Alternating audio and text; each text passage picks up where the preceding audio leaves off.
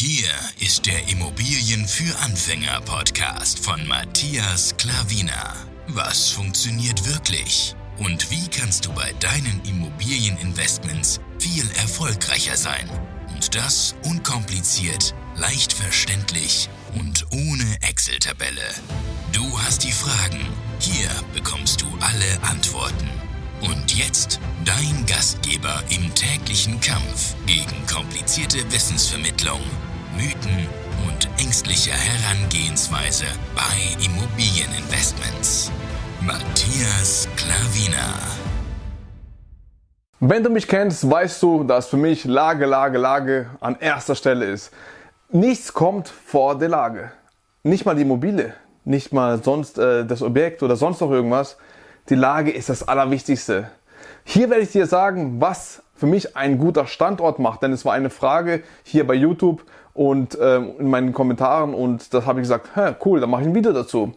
Was genau ich wirklich davon halte, wie ich da herangehe, werde ich dir jetzt hier sagen. Wenn du es wissen willst, bleib einfach jetzt da. So, legen wir mal los. Was tut für mich eine gute Lage ausmachen?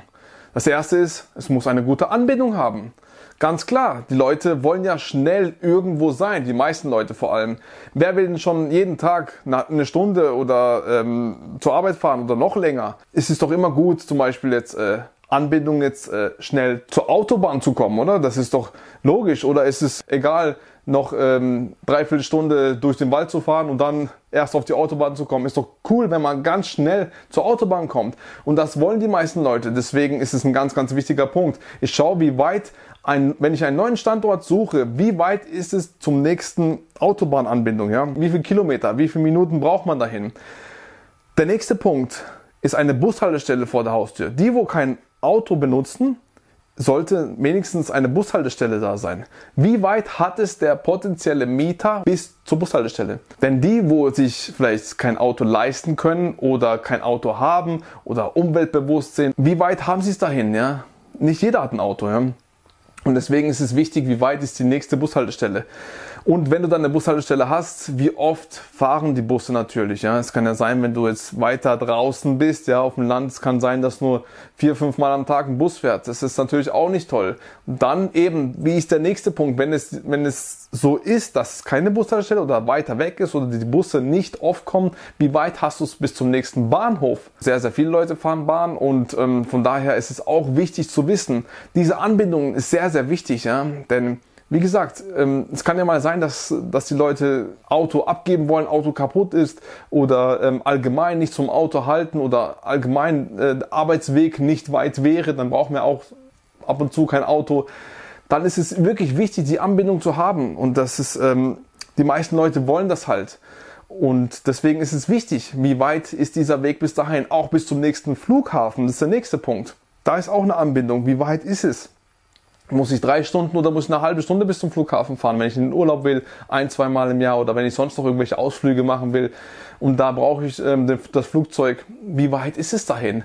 Die Anbindungen ist sehr, sehr wichtig zu wissen, dass du sie trackst, wie weit es ist. Ja, also schau, dass es. Ähm, ich gebe jetzt einfach Beispiele. Bei uns, wir schauen so, dass es so nicht weiter, zum Beispiel ein Bahnhof, normaler Bahnhof als ein Kilometer ist, eher drunter ähm, 700, 800 Meter zum Beispiel. Bushaltestelle sollte wirklich praktisch vor der Tür sein, 50 Meter, maximal 100 Meter. Autobahn sollte jetzt nicht ähm, länger sein als 5, 6 Kilometer bis dahin, dass du auf der Autobahn bist, weil sonst zieht sich das alles, ja. Vor allem in den Rush-Hour-Zeiten. Die Leute, ja, wollen sich einfach nicht in den Stau stellen. Die meisten arbeiten ja ähm, von morgens bis abends und da ist gerade diese Rush-Hour-Zeit. Und das kostet extrem viel Lebenszeit, denn wenn sie da jeden Tag in den Stau stecken, ist es halt wirklich nicht äh, ja, sinnvoll und ratsam, diese Immobilie zu erwerben, wenn es alles viel weiter weg ist. Ja. Und ähm, Flughafen, ja, lass es eine Stunde sein ist auch optimal, wenn es dann am Schluss eineinhalb sind, aber ist besser als dreieinhalb, vier oder fünf Stunden, ja. Deswegen so eingrenzen. Das ist so ungefähr unsere Parameter, wo wir jetzt drauf achten. Ja, das ist der erste Punkt. Der nächste Punkt natürlich gute Infrastruktur. Was meine ich damit? Schulen, Krankenhaus, Kindergarten, je nach Zielgruppe natürlich, je nach Wohnungsgröße. Die, wo tendenziell in eine Einzimmerwohnung einziehen, schauen natürlich nicht nach dem Kindergarten, eher seltener. Ja, aber eben wenn du eine Dreizimmerwohnung, Vierzimmerwohnung vermietest, dann ist schon eher wahrscheinlicher, dass die Leute Kindergarten brauchen. Je nach Zielgruppe. Ja. Und ähm, aber so Sachen sind wichtig. Schule ist wirklich wichtig. Dann Einkaufsladen, wie weit ist die nächste Apotheke, Bäckerei, was ist da so in der Gegend, ja? Weil die Leute wollen natürlich auch nicht für die nächste Pizza zwei Stunden fahren, ja? Du weißt schon, was ich meine. Die, die Strecken sollen einfach nicht zu weit weg sein. Die Infrastruktur soll einfach normal gut sein. Die muss nicht perfekt sein. Es muss nicht in der Innenstadt von großen äh, Metropolen sein. Das ist auf gar keinen Fall der Fall. Aber so, solche Dinge sollten schon sein, weil einige ländliche Dinge haben sowas halt nicht. Dann fährst du wirklich länger, um an irgendwas zu kommen. Zur nächsten Tankstelle sogar fährst du viel, viel zu lange. Schau, dass wirklich die Infrastruktur einigermaßen in Ordnung ist. Je nach Lebenssituation von deiner Zielgruppe, ja. Von der Größe, wie gesagt, und von den Leuten, die wo du halt da reinlässt. Du kannst auch natürlich eine Dreizimmerwohnung für ein, eine Person vermieten. Es gibt auch so Investoren, wo auf sowas schauen, dass sie maximal eine Person reinlassen. Aber wenn du normal investierst und sagst, hey, drei Zimmerwohnungen sind halt ja so Eltern mit Kind zum Beispiel, dann äh, Kind je nach Alter halt, dann sollst halt schon eben, so, sollst du halt da investieren, wo halt sowas auch in der Nähe ist. Wenn du nur als Zielgruppe Einzimmerwohnung hast, dann ist es ist Kindergarten jetzt zum Beispiel nicht so relevant, ja, sage ich mal. Deswegen man muss immer ein bisschen schauen, aber die Infrastruktur sollte schon ähm, parat sein, wie weit es halt bis zum nächsten Laden, dass man halt von zu Hause eventuell auch einkaufen gehen kann, ist schon wichtig, ja, dass man nicht immer aufs Auto angewiesen ist oder einfach schnell mit dem Fahrrad mal fahren kann. So welche Dinge, das macht halt die Lebensqualität besser, ja. Und auch, darauf schauen wir halt auch. So, jetzt kommen wir mit Zahlen in Verbindung. Der Standort sollte eine niedrige Leerstandsquote haben. Das kannst du alles tracken, ja, heutzutage. Alles im Internet schauen, Leerstandsquote und dann von der Stadt eingeben zum Beispiel. Das äh, lernst du auch in meinem Kurs zum Beispiel, wie viel Prozent gut ist wie viel es, in, es geht ist und wie viel schlecht ist. Es gibt halt so gewisse Parameter, aber die Leerstandsquote ist halt schon wichtig, ja. Denn wenn viel leer steht, kannst du natürlich deine Immobilie viel schwieriger vermieten. Ist ganz logisch. Da wollen die Leute halt nicht hin. Und wo wir jetzt zum Beispiel investieren, kennen wir Leer, Leerstand gar nicht. Wir kennen das nicht. Sobald unsere Immobilie, eine von unseren Immobilien leer ist, also Mieterwechsel ist oder ja, sonst irgendwelche andere Sachen, dann stehen die anderen Schlange. Ja, und ähm, das ist halt wichtig. Leerstandsquote ist wichtig. Da kannst du wirklich gut schlafen. Du musst nicht denken, oh Mann, wenn der auszieht, habe ich überhaupt einen nächsten Mieter.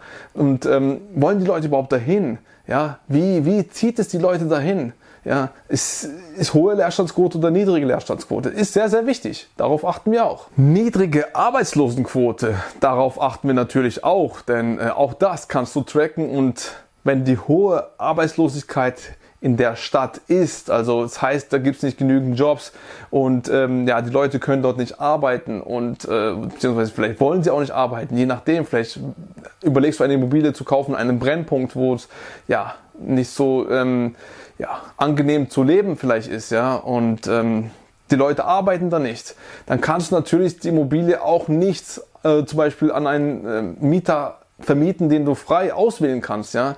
Denn ähm, da musst du wirklich, äh, wirklich hoffen, dass du da einen bekommst, der arbeitet, der dir die Wohnung bezahlen kann. Ja?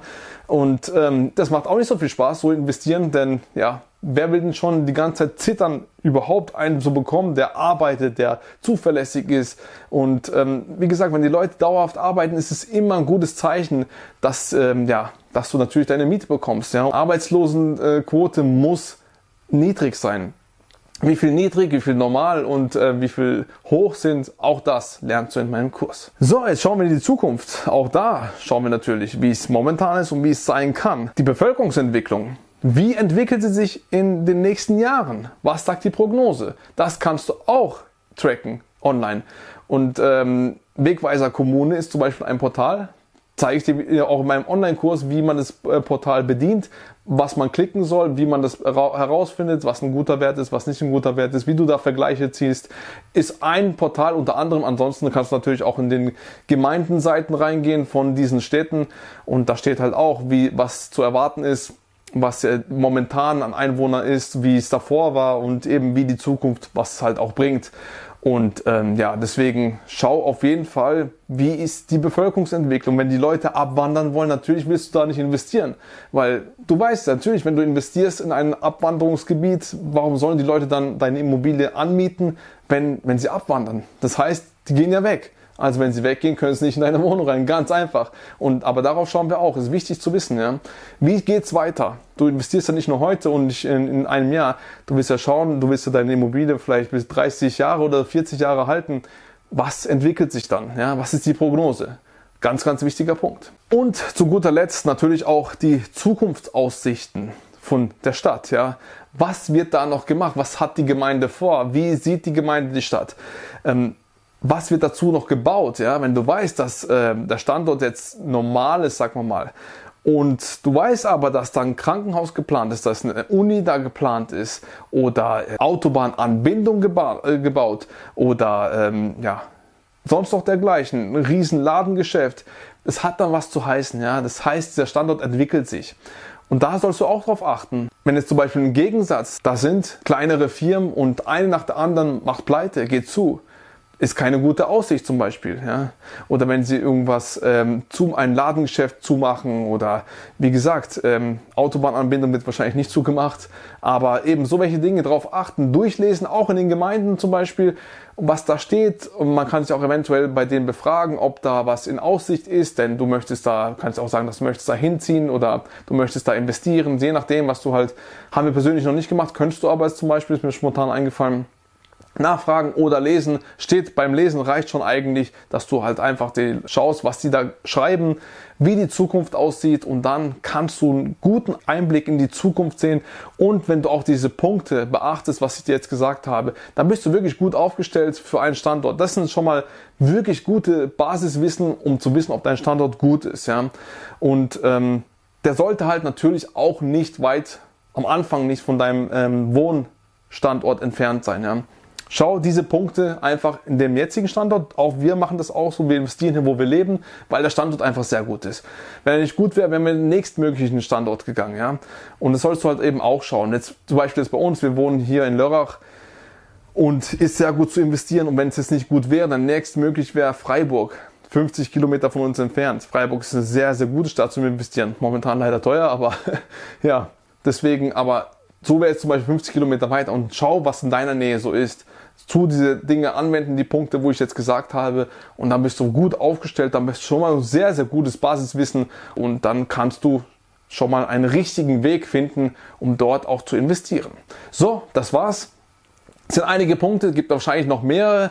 Wir schauen schon noch auf andere Dinge, wie ist da, ähm, wie welche Mieten kann man da erzielen oder ähm, ja, wie sind so die Kaufpreise und ja, so die Dinge, wie sind so allgemein die Liegenschaften dort, ist halt auch so, wie ist das Allgemeinbild.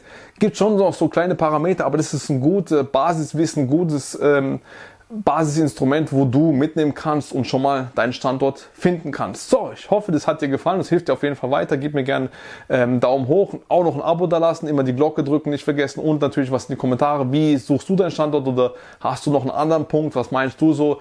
Wir fahren so. Du kannst natürlich noch andere Dinge dazu erwähnen. Bin ich sehr gespannt auf deine Meinung. Ansonsten vielen, vielen Dank für deine Zeit und ich hoffe, das Video hat dir gefallen. Bis zum nächsten Video hoffentlich. Also bis dann, dein Matthias Klavina. Ciao.